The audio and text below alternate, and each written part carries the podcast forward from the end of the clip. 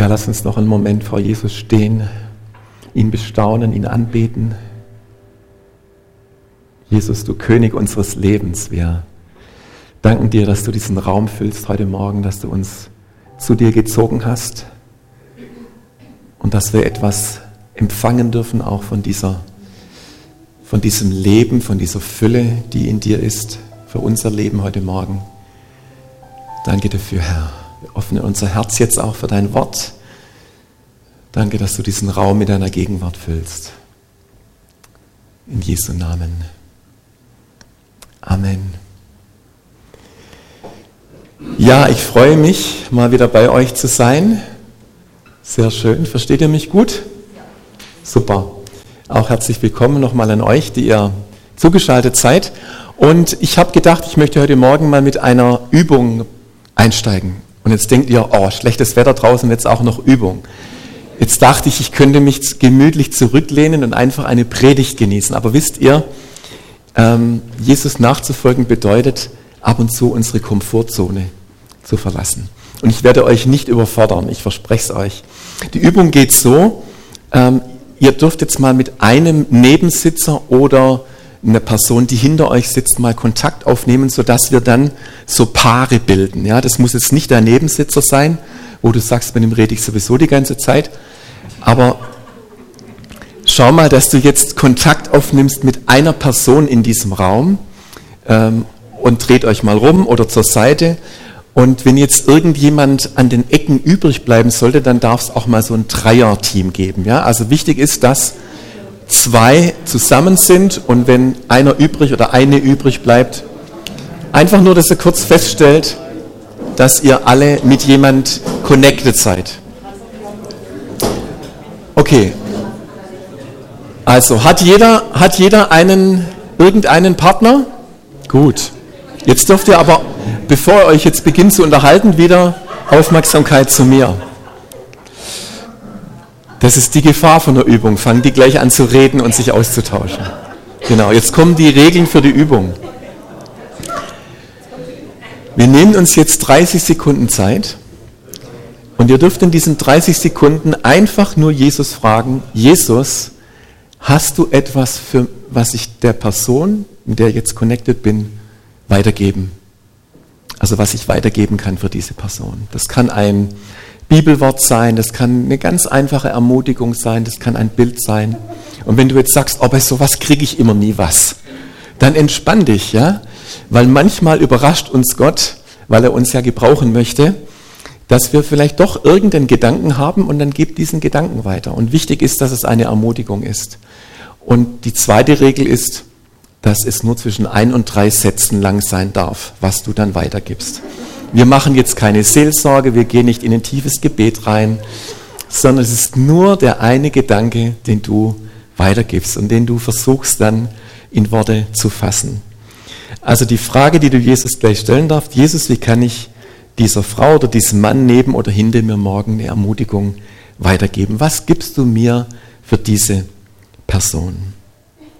Und ich möchte jetzt einfach noch beten, Jesus einladen und genau, und dann warten wir und dann dürft ihr das weitergeben. Jesus, danke, dass du durch deinen Geist in uns lebst und dass wir an diesem Leben teilhaben dürfen auch einander zu ermutigen. So hast du das auch in deinem Wort vorgesehen. Und so danken wir jetzt auch, dass du, dass es leicht sein wird, dass wir dein, deine Stimme hören, dass wir etwas empfangen, auch für den anderen. Und auch wenn wir denken, das macht es vielleicht wenig Sinn, dass wir auch mutig sind, das einfach so weiterzugeben. Ich danke dir, dass du es jetzt fließen lässt, dass wirklich Ermutigung geschieht. Genau, jetzt warten wir einfach. Wenn ihr zu Hause zu zweit sein solltet, könntet ihr es natürlich einfach mitmachen. Wenn ihr alleine seid, dann vielleicht fällt dir eine Person ein, die hier ist, dann ruf sie heute Nachmittag an. Das geht auch.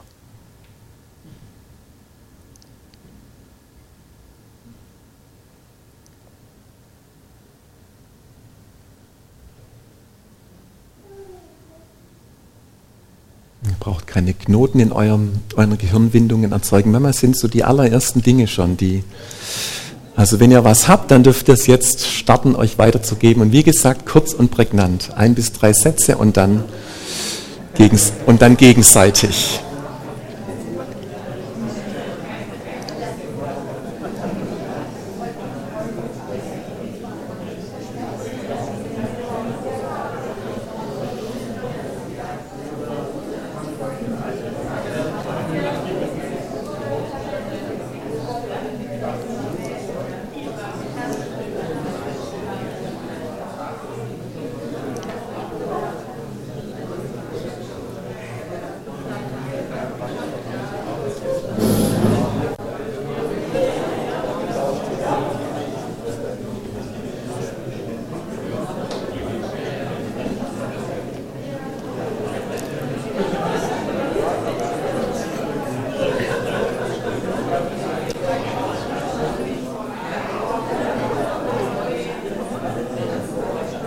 Also spätestens jetzt solltet ihr gewechselt haben.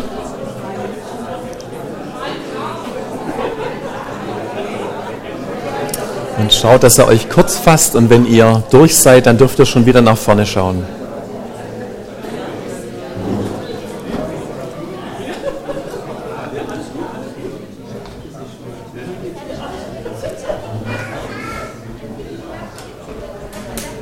So, die allerletzten Gedanken noch. Die Dreiergruppen brauchen natürlich noch ein ganz kleines bisschen länger, aber schaut, dass ihr auch kurz und knapp seid. So, die letzten Sekunden. Super. Meine Frage, ist irgendjemand ermutigt worden? Irgendjemand eine Ermutigung empfangen? Doch, also es sind ein paar Hände. Sehr schön. Ist es nicht herrlich, egal wie die Umstände sind? Wir können das die ganze Zeit erwarten. Genau, jetzt brauche ich eure Aufmerksamkeit wieder. Alle in diesem Raum, da dürfen sich jetzt wieder rumdrehen. In jeder Situation sind wir in der Lage, so etwas zu tun. Wir brauchen da nicht warten, bis die Sonne rauskommt, also wie es die Petra gesagt hat. In jeder Situation sind wir dazu in der Lage, andere Menschen zu ermutigen mit etwas, was Gott uns gibt, weil, weil er das so vorgesehen hat, weil Jesus in uns lebt und weil wir das an jemand anders weitergeben. Ich möchte an die Predigt von Michael Mayer, den kenne ich übrigens auch persönlich, anknüpfen vom letzten Sonntag. Ich sollte mal Camppastor auf einem Ranger Camp sein und in dem Jahr, wo ich das sein sollte, konnte ich dann gesundheitlich nicht und der Michael Mayer war dann Camppastor an meiner Stelle. Also ein toller Mann. Ich möchte das weiterführen, was er über die Auferstehung von Jesus gepredigt hat, heute Morgen mit mit diesem Fokus, wie wird diese Auferstehungskraft, was hat die mit unserem Leben ganz praktisch und persönlich zu tun? Und ähm, bei uns in der Nachbarschaft entsteht gerade ein ganz großer Wohnkomplex, müsst ihr euch vorstellen, über 30 neue Wohnungen. Das heißt wahrscheinlich zwischen 50 und 100 neue Nachbarn werden wir kriegen nächstes Jahr. Und wenn man dann so das sieht und man hört natürlich auch diesen Baulärm, jeden Morgen so Viertel vor sieben, äh, ja, wenn der Strom eingeschaltet wird, dann, dann bist du spätestens, dann bist du wach. Und du siehst so von Monat zu Monat, wie dieses Bauwerk entsteht, jetzt der vierte Stock, der dann draufgesetzt wird, alles Rohbau. Dann ist das Wichtigste, dass, dass das Fundament stimmt. Ja? Also das Fundament eines Bauwerks, das ist entscheidend auf das, was man dann draufbaut. Und deswegen schauen wir uns heute Morgen auch nochmal ein biblisches Fundament genauer an. Und das möchte ich mit euch tun anhand von 1. Korinther 15, wo Paulus eigentlich beschreibt, was es mit der Auferstehung zu tun hat und was es mit seinem Leben zu tun hat. 1. Korinther 15, 1 bis 8, da sagt Paulus, Geschwister, ich möchte euch an das Evangelium erinnern, das ich euch verkündet habe Ihr habt diese Botschaft angenommen, sie ist die Grundlage eures Lebens geworden und durch sie werdet ihr gerettet, vorausgesetzt, ihr lasst euch in keinem Punkt von dem abbringen, was ich euch verkündet habe. Andernfalls wärt ihr vergeblich zum Glauben gekommen. Eigentlich eine krasse Aussage, wenn man das sich mal anschaut. Zu dieser Botschaft, die ich so an euch weitergegeben habe, wie ich sie selbst empfing, gehören folgende entscheidenden Punkte. Das könnten wir auch sagen, das ist das Fundament, das ist die Grundlage der Botschaft. Christus ist in Übereinstimmung mit den Aussagen der Schrift für unsere Sünden gestorben. Er wurde begraben und drei Tage danach hat Gott ihn von den Toten auferweckt. Auch das in Übereinstimmung mit der Schrift. Als der Auferstandene hat er sich zunächst Petrus gezeigt und dann dem ganzen Kreis der Zwölf. Später zeigte er sich mehr als 500 von seinen Nachfolgern auf einmal. Einige sind inzwischen gestorben, aber die meisten leben noch.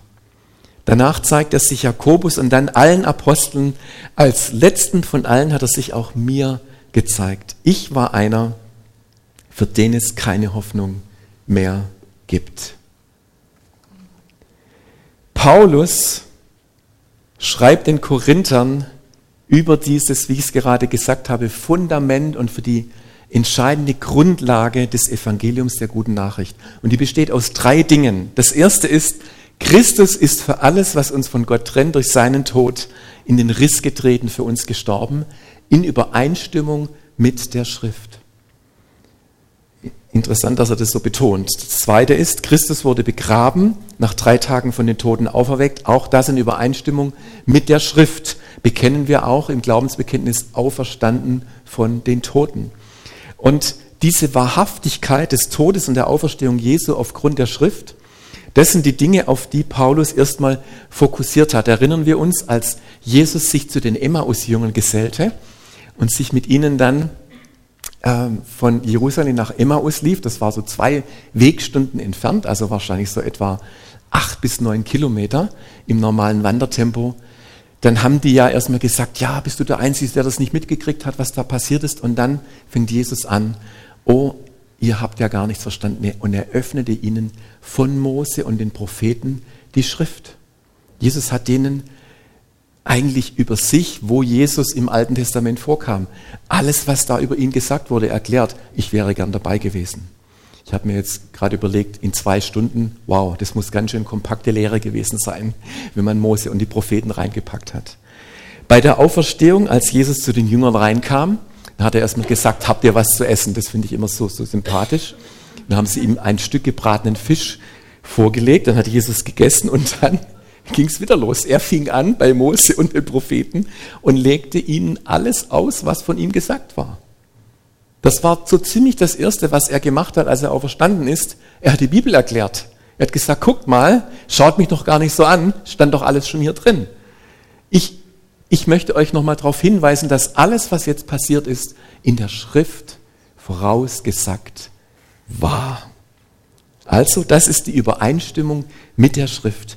Und ihr Lieben, wir brauchen bei allem, was wir glauben und durch den Glauben leben, das muss in Übereinstimmung mit der Schrift geschehen. Amen. Und ich habe gemerkt, wenn wir die Schrift verstehen und wenn wir die glauben, dann bekommt es Kraft. Und wir sagen, ja, das kann ich jetzt wirklich leben, denn steht in der Schrift drin. Und dann kriegt es Kraft. Und jetzt kommt noch der dritte Punkt. Und den finde ich auch sehr markant. Paulus sagt, also, Kreuzigung, Auferstehung in Übereinstimmung nach der Schrift. Und jetzt kommt der dritte Punkt. Jesus, der Auferstandene, ist neben Petrus, Jakobus, 500 anderen mir persönlich begegnet. Ich bin dem Auferstandenen begegnet. Ich bin ein lebendiger Zeuge der Auferstehung. Er hat sich mir gezeigt. Er ist in mein Leben gekommen. Er hat mein Leben verändert und es neu gemacht. Ich als hoffnungsloser Fall. Und dann, wenn wir jetzt 1. Korinther 15 weiterlesen würden, dann würde er noch sagen, Leute, wenn Christus nicht wahrhaftig auferstanden ist, wenn die Auferstehungshoffnung nicht in uns lebt, sind wir nur noch bedauernswert. Können wir alles vergessen. Das ist die Grundlage unseres Glaubens. Ein nicht auferstandener Christus kann uns nicht aus Verlorenheit befreien. Ein nicht auferstandener Christus kann uns nicht begegnen und dein und mein Leben verändern. Ich weiß nicht, wer von euch am Mittwoch vor Ostern rein zufällig bei RTL diese Passion, größte Geschichte aller Zeiten gesehen hat. Ich saß mit meiner Frau Beate vor dem Fernseher. Wir haben es so ganz kurzfristig mitbekommen. Ihr seht hier, Thomas Gottschalk hat das moderiert, hat praktisch die Passionsgeschichte erzählt. Es waren Schauspieler dabei, die vielleicht die etwas Älteren, die noch Fernsehen schauen, die Jungen gucken ja gar nicht mehr Fernsehen, die, die kriegen ja das gar nicht mehr, mehr, so richtig mit. Also so ein Henning Baum und ein Mark Keller, ähm, wer die zufällig kennt, die haben dann teilweise also Pilatus gespielt, Judas gespielt und ich dachte, das ist ja jetzt wirklich interessant. Und was mich dann fasziniert hat, ihr seht dieses Kreuz, dieses leuchtende Kreuz wurde durch Essen getragen, ja, wurde vom Essener Burghof live übertragen. Und dann war eine Moderatorin und die hat dann die Leute, die das Kreuz getragen haben, gefragt, warum bist du denn hier eigentlich dabei und trägst das Kreuz?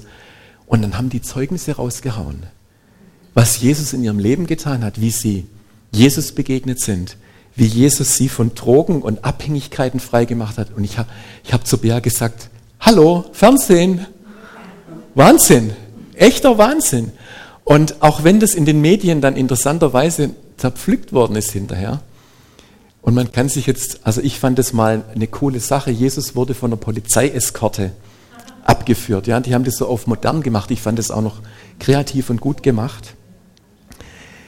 Aber ich dachte, wow, war das ein starkes Zeugnis im Fernsehen. Und dann haben sie in Stern TV weitergemacht und haben so die Bildzeitung hochgehoben, so, jetzt sind wir soweit, weniger als 50 Prozent in unserem Land sind noch Teil einer der beiden großen Kirchen. In der Woche vor Ostern, wenn ihr die Zeitung gelesen habt, stand es drin. Und das haben die dann zitiert, ja. Und ich dachte, wow, was ist denn das für ein Zeugnis für den christlichen Glauben? Auch wenn dann natürlich immer die Relativ das relativiert wird, ja, das ist ja, und wir glauben ja alle an den gleichen Gott und jeder hat ja so seinen Gott. Aber eigentlich war Jesus das große Zeugnis an diesem Abend. Denn Buddha und Mohammed leben nicht, aber Jesus lebt. Und er kann Menschen befreien, weil er lebt. Und das war so ein starkes Zeugnis. Und wisst ihr, ich dachte, ist das nicht der Hammer? Ich habe dann gedacht, hey, wenn sowas im Fernsehen kommt, machen uns das vielleicht irgendwann mal Menschen, die gar nicht an Jesus glauben, mal vor, wie man Zeugnis gibt. Ja, geht da mal in, in unserem Land irgendwas, kommt da was in Bewegung, was gar nicht von uns ausgelöst wird, sondern ganz souverän von Jesus selber. Wäre ja auch denkbar. Also fand ich total bemerkenswert. Jesus wollte, dass wir nicht nur Betrachter seiner Auferstehung sind und darüber diskutieren, über seinen Tod und seine Auferstehung, sondern er wollte an unserem Leben persönlich, also er will, dass wir es in unserem Leben persönlich erfahren und daran teilhaben. Und ich möchte uns jetzt in die Frage hineinnehmen, welche Auswirkungen hat die Auferstehung Jesu auf dein und mein Leben? Und da gibt es so viele Aspekte und ich habe mich für drei Bibelstellen entschieden, die ich euch weitergeben möchte. Das erste ist, ihr habt ja da hinten ein Taufbecken und ich hoffe, dass ihr in diesem Jahr mal wieder einige Leute taufen könnt. Denn jedes Mal, wenn wir Menschen taufen, dann zitieren wir eigentlich aus Römer 6, Vers 4, da schreibt Paulus, durch die Taufe sind wir mit Christus gestorben und sind daher auch mit ihm begraben worden. Weil nun aber Christus durch die unvergleichlich herrliche Macht des Vaters von den Toten auferstanden ist, ist auch unser Leben neu geworden.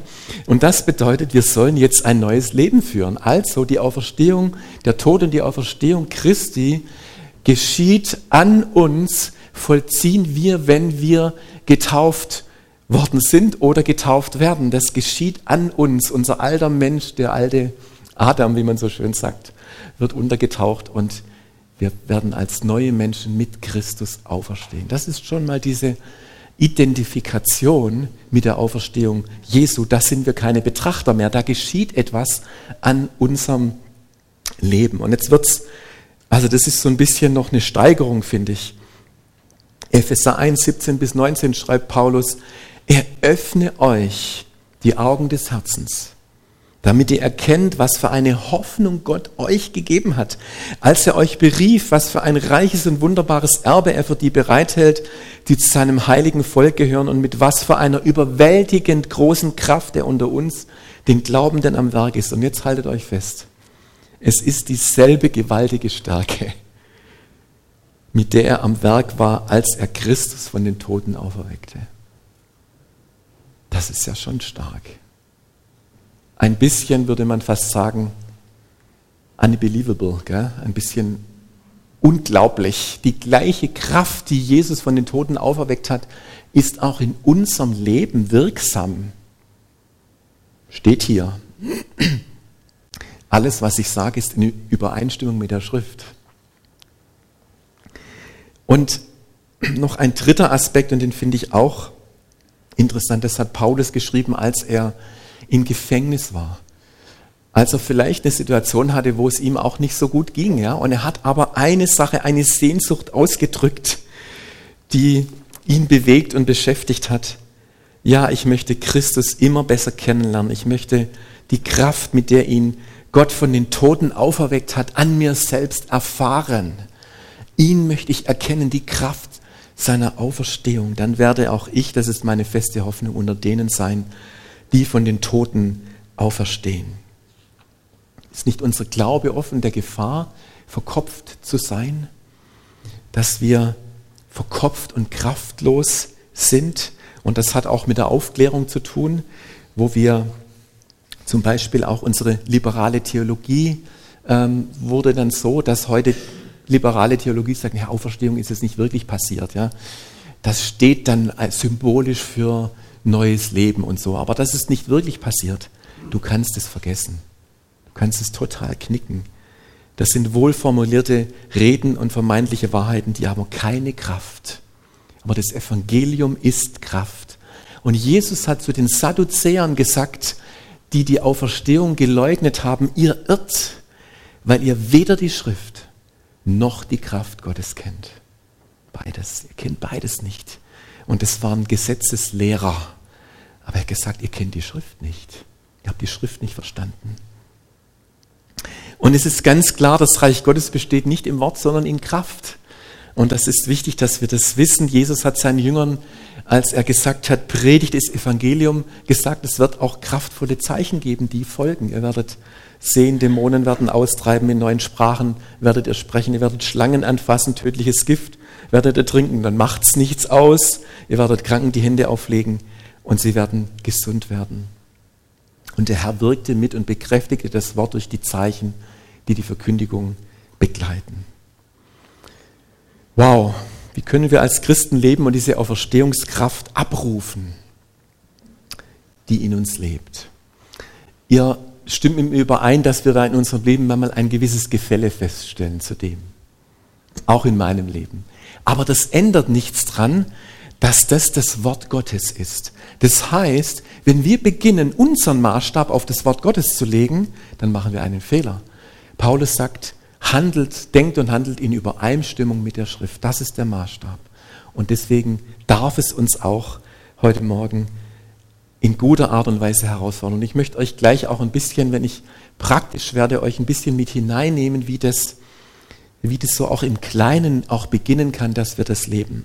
Es gibt im Neuen Testament für das Wort Kraft, wo wir es jetzt gerade gehabt haben, gibt es ein Wort, das heißt Dynamis. Das steht immer, wenn Kraft steht. Also das Reich Gottes ist nicht Wort, sondern Kraft, dann steht Dynamis. Kennen wir noch für, von denen, die noch ein Dynamo in ihrem Fahrrad haben sollten. Ja?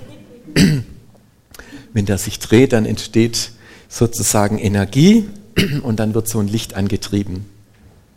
Dynamis ist also die wirksame Kraft, die wirkt, wenn wir für Kranke beten und sie werden gesund, dann wirkt die Kraft Gottes. Ähm, wenn die Auferstehungshoffnung uns verändert, ja, dann hat es auch mit dieser Dynamis etwas zu tun. Und es gibt es noch ein weiteres griechisches Wort für, für Kraft, das ist ein bisschen ein anderer Begriff, Exousia. Das ist mehr Vollmacht, Autorität. Das hat Jesus seinen Jüngern in, in Matthäus 28 gesagt. Mir ist gegeben alle Exousia. Da hat er nicht Dynamis gesagt, sondern meine, mir ist gegeben alle Autorität, alle Macht. Darum geht hin und mache zu Jüngern alle Völker. Also geht hin in dieser Exousia, in dieser Autorität, die ich euch gegeben habe. Also Exousia ist im Vergleich zu Dynamis jetzt nicht diese sichtbare Kraftwirkung, sondern die ist eher unsichtbar und die ist so ein bisschen, ich habe es mal so abrufbare Kraft bezeichnet. Die können wir abrufen, auch wenn wir uns gar nicht so kraftvoll fühlen. Dann ist die verfügbar. Ja? Oh, das ist ganz lieb. Hier noch ein Glas Wasser. Oder trinke ich doch gleich mal einen Schluck.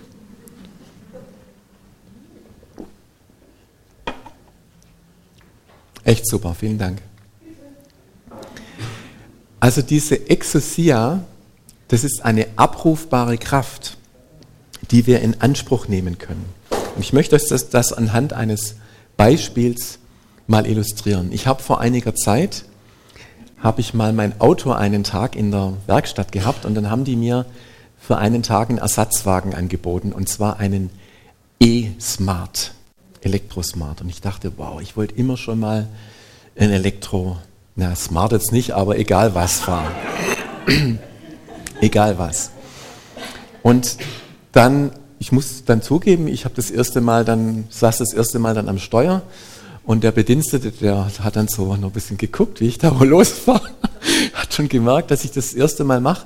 Und das, was dich ja irritiert ist, wenn du den Schlüssel rumdrehst, da passiert ja nichts. Ne? Also das Aufheulen des Motors, was uns so, also diese Kraft, ja, diese Dynamis, die kommt da nicht. da passiert nichts. Und da dachte ich, ja, okay, klar, ist ja ist ein E-Auto, kann nichts passieren. Und dann dachte ich, aber jetzt bin ich mal gespannt, was jetzt eigentlich, muss ich jetzt noch was machen, dass ich losfahren kann? Da stand auf dem Display das Wort ready. Und das habe ich gedacht, ready heißt bereit, also gut. Vom Auto her alles gut und ich habe dann gedacht, jetzt drücke ich einfach mal aufs Gaspedal und dann, oh, und dann ist das Auto geschwebt über die Straße. Ne? Hat so begonnen, mich über die Straße zu tragen und ich habe das so genossen. Und ich dachte, wow, das war jetzt alles so unspektakulär, aber ich habe einen Führerschein, ich habe die Autorität, das Auto zu fahren und ich drücke das Gaspedal und es geht los. Und genauso ist das gemeint von Jesus. Ja? Wir haben die Autorität. Wir, es ist immer ready. Es ist ready bei gutem Wetter, bei schlechtem Wetter. In jeder Situation kannst du jemand die Auferstehungskraft Jesu zusprechen, du kannst ihm Hoffnung zusprechen, du kannst ihm Hände auflegen, wenn er krank ist, du kannst ihm einen Eindruck weitergeben, zu jeder Zeit.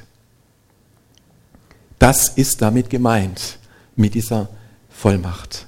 Und dann im besten Fall wirkt dann die Dynamis, wenn wir das tun. Ich habe mit Petra gesprochen, weil ihr ja in der Reihe seid von den Ich Bin-Worten. Und ich habe ein Ich Bin-Wort, ähm, das vielleicht nicht auf den, ersten, auf den ersten Moment zu unserer Predigt passt, aber auf den zweiten Moment schon. Und das ist das Wort, das Jesus in Johannes 14, Vers 6 sagt. Ich bin der Weg, ich bin die Wahrheit, ich bin das Leben. Zum Vater kommt man nur durch mich. Und wenn wir jetzt dieses Wort uns vor Augen führen, dann denken wir vielleicht, naja, das haben wir vor allem gebraucht, in dem Zusammenhang, dass Jesus der einzige Weg zum Vater ist. Also nicht eine andere Religion, nicht ein anderer Religionsstifter bringt uns zum Vater, sondern nur Jesus. Und ich habe euch ja von diesem RTL-Event vorher erzählt und da kam Jesus wirklich ganz groß raus. Er ist den Menschen begegnet, er hat Menschen freigemacht. Und ich glaube, dass es wichtig ist, dass wir mal sehen, wo eigentlich dieser Text, in welchem Kontext Jesus dieses Ich bin-Wort sagt. Johannes 14 ist der Kontext, wo Jesus sagt, ich gehe zum Vater, aber ich komme zu euch, ich werde euch nicht verweist zurücklassen, ich komme zu euch durch den Heiligen Geist. Das heißt, es ist das Vermächtnis von Jesus, dass er der Weg, die Wahrheit und das Leben ist, in uns lebt. Amen. Es ist sein Vermächtnis. Menschen können zum Vater kommen durch den auferstandenen Jesus, der in dir und mir lebt. Und ich möchte euch ein paar praktische Beispiele weitergeben, wie das geschehen kann. Jesus, der Weg, lebt in uns. Das griechische Wort für Weg, Chodos, bedeutet auch Lebensweg, die Art, wie wir unser Leben führen. Und ich habe wirklich einen tollen Schwager, der Bruder von meiner, ältere Bruder von meiner Frau, den ich sehr schätze, der war lange Jahre bei der Polizei und wurde jetzt pensioniert. Der kam jetzt im Februar in Rente. Und der hat so eine tolle Art, evangelistisch zu leben, die ich immer sehr vor, vorbildlich empfange. Nicht so mit platten Worten, sondern der hat wirklich, der hat wirklich ein tolles Zeugnis gelebt. Und dann war ein Kollege von ihm und sie haben so eine Abschiedsveranstaltung gemacht, wo er verabschiedet wurde in den Ruhestand. Und ein Kollege, der jetzt nichts mit Glauben und Kirche am Hut hatte, hat dann unter Tränen gesagt, so wie der Rolf, na, so wie der lebt, da kann ich sehen, dass Gott gut ist. Ja? Da kann ich sehen, was es bedeutet, Glauben zu leben. Und alle anderen Kollegen haben das mitgekriegt. Und der Chef, der eine große Rede halten wollte, der konnte fast nichts mehr sagen, weil das war so stark. Also, unser Leben zeugt im besten Fall von der Auferstehung Jesu. Unser Leben, unser Lebensweg darf den Unterschied machen. Dass Leute einfach sehen, wie unser Leben ist, wie das geprägt ist, wie Jesus das anders macht. Ein Beispiel für Jesus, der Weg lebt in uns. Jetzt ein Beispiel für Jesus, die Wahrheit lebt in uns. Ich war vor kurzem wieder bei unserer Friseurin, die wir schon ganz viele Jahre haben. Die kommt auch zu uns nach Hause oder wir gehen zu ihr in den Laden. Und die weiß schon lang, dass wir mit Jesus unterwegs sind. Und deswegen nutzt sie es immer aus, wenn wir bei ihr sind, dass sie so ein paar seelsorgerliche Dinge dann ablehnt und so. Und an dem Morgen hat sie gesagt, weißt du, wir haben gerade so Probleme mit unserer Tochter, einen von ihren Töchtern. Sie hat den 18. Geburtstag nicht mit ihrer Familie gefeiert, sie hat sich total von ihrer Familie distanziert. Ähm, kommt kaum mehr nach Hause, redet nicht mehr, hat sich auch an andere Personen drangehängt und sie kriegen gar nicht mehr richtig Zugang zu ihrer eigenen Tochter. Und wie schmerzhaft ist das denn, ja, für Eltern, die, die wissen, dass so Kinder emotional irgendwie verloren wirken, ja, und gar keinen Kontakt mehr wollen. Und es war ein tiefer Schmerz, der sie da, ähm, den sie da hatte. Und ich saß dann so da und dachte, wow, was sage ich jetzt zu ihr? Ja, wie kann ich sie vielleicht trösten, Verständnis? Natürlich erstmal zuhören. Und ich habe dann so gedacht, Heiliger Geist, hast du irgendein Wort?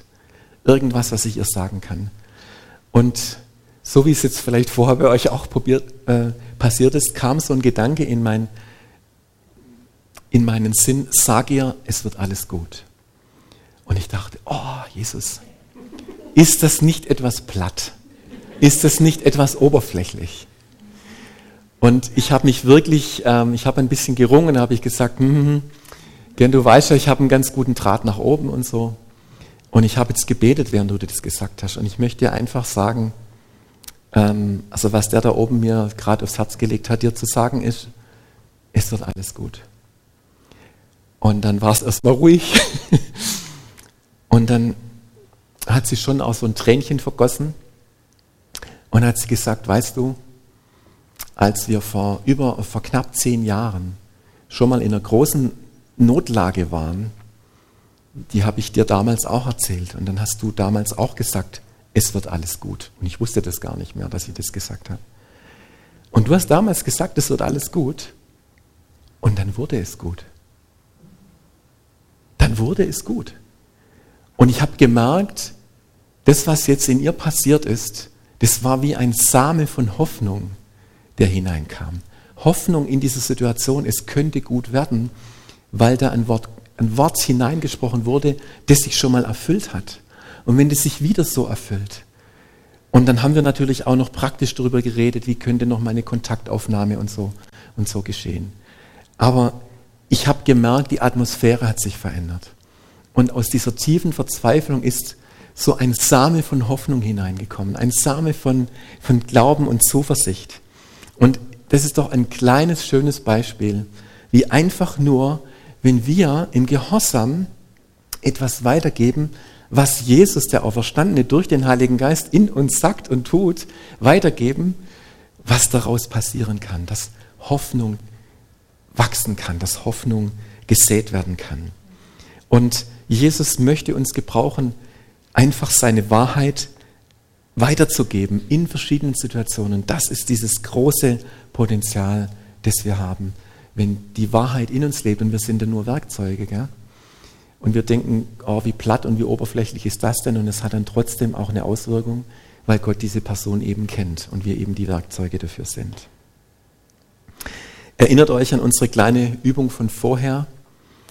Jesus lebt in dir und in mir und wir dürfen Werkzeuge sein, Glaube, Liebe und Hoffnung an dem Ort weiterzugeben, wo er uns hingestellt hat.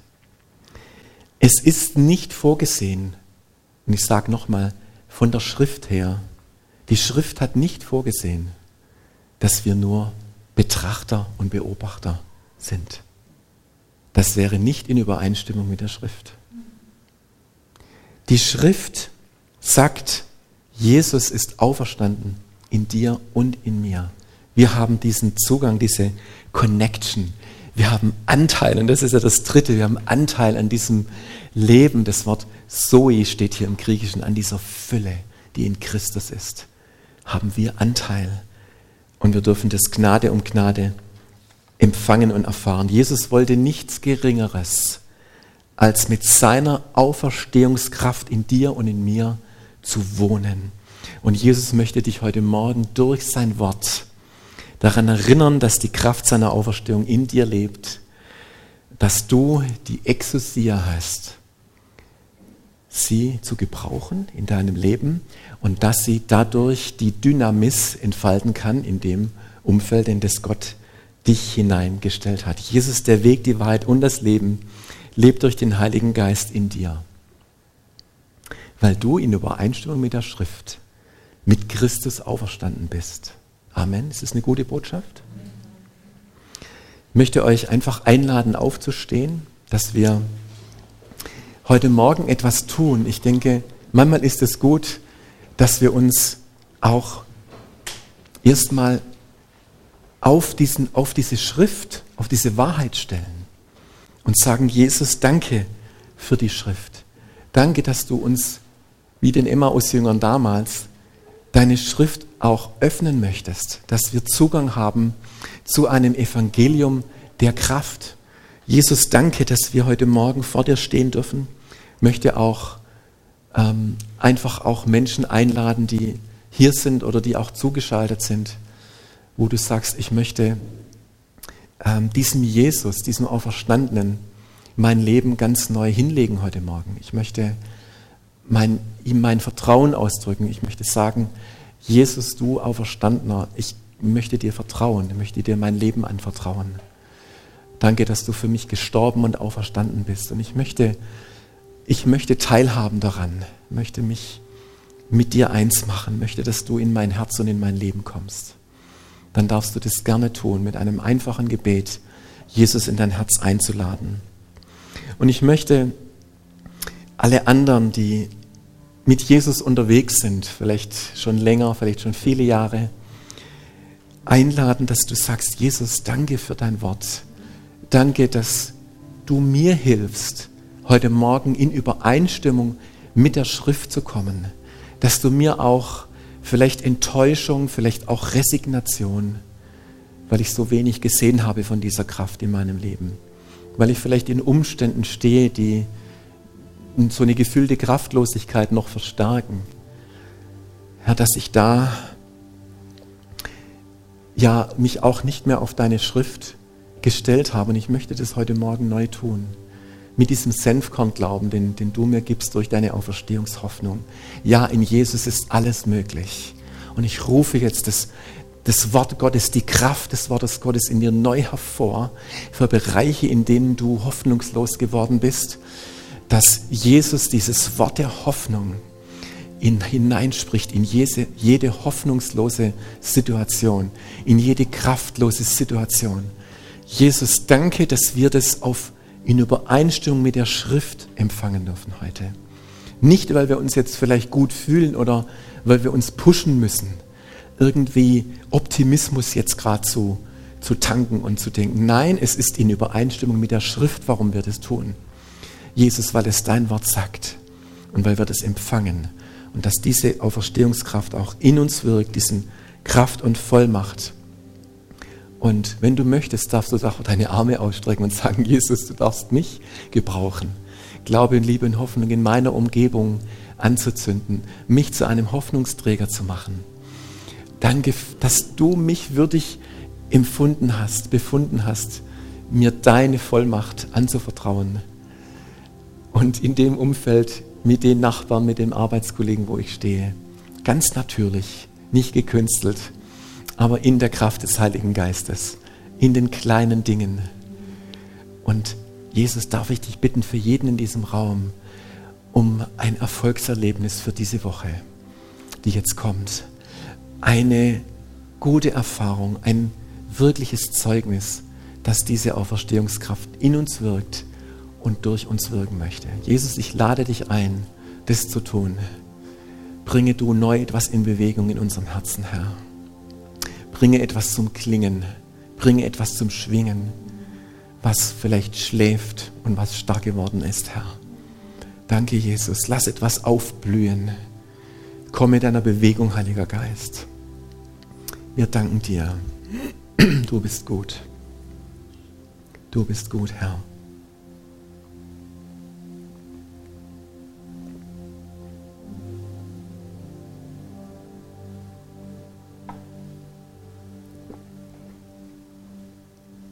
Danke, Herr. Danke, Herr.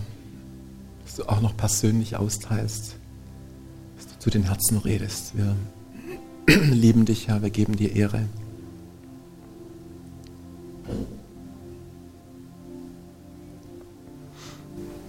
Ja, ich habe irgendwie noch so auf dem Herzen, das sind Arbeitskollegen, ich empfinde so Arbeitskollegen, die euch, einigen von euch jetzt Jesus irgendwie highlightet und euch auf sie aufmerksam macht.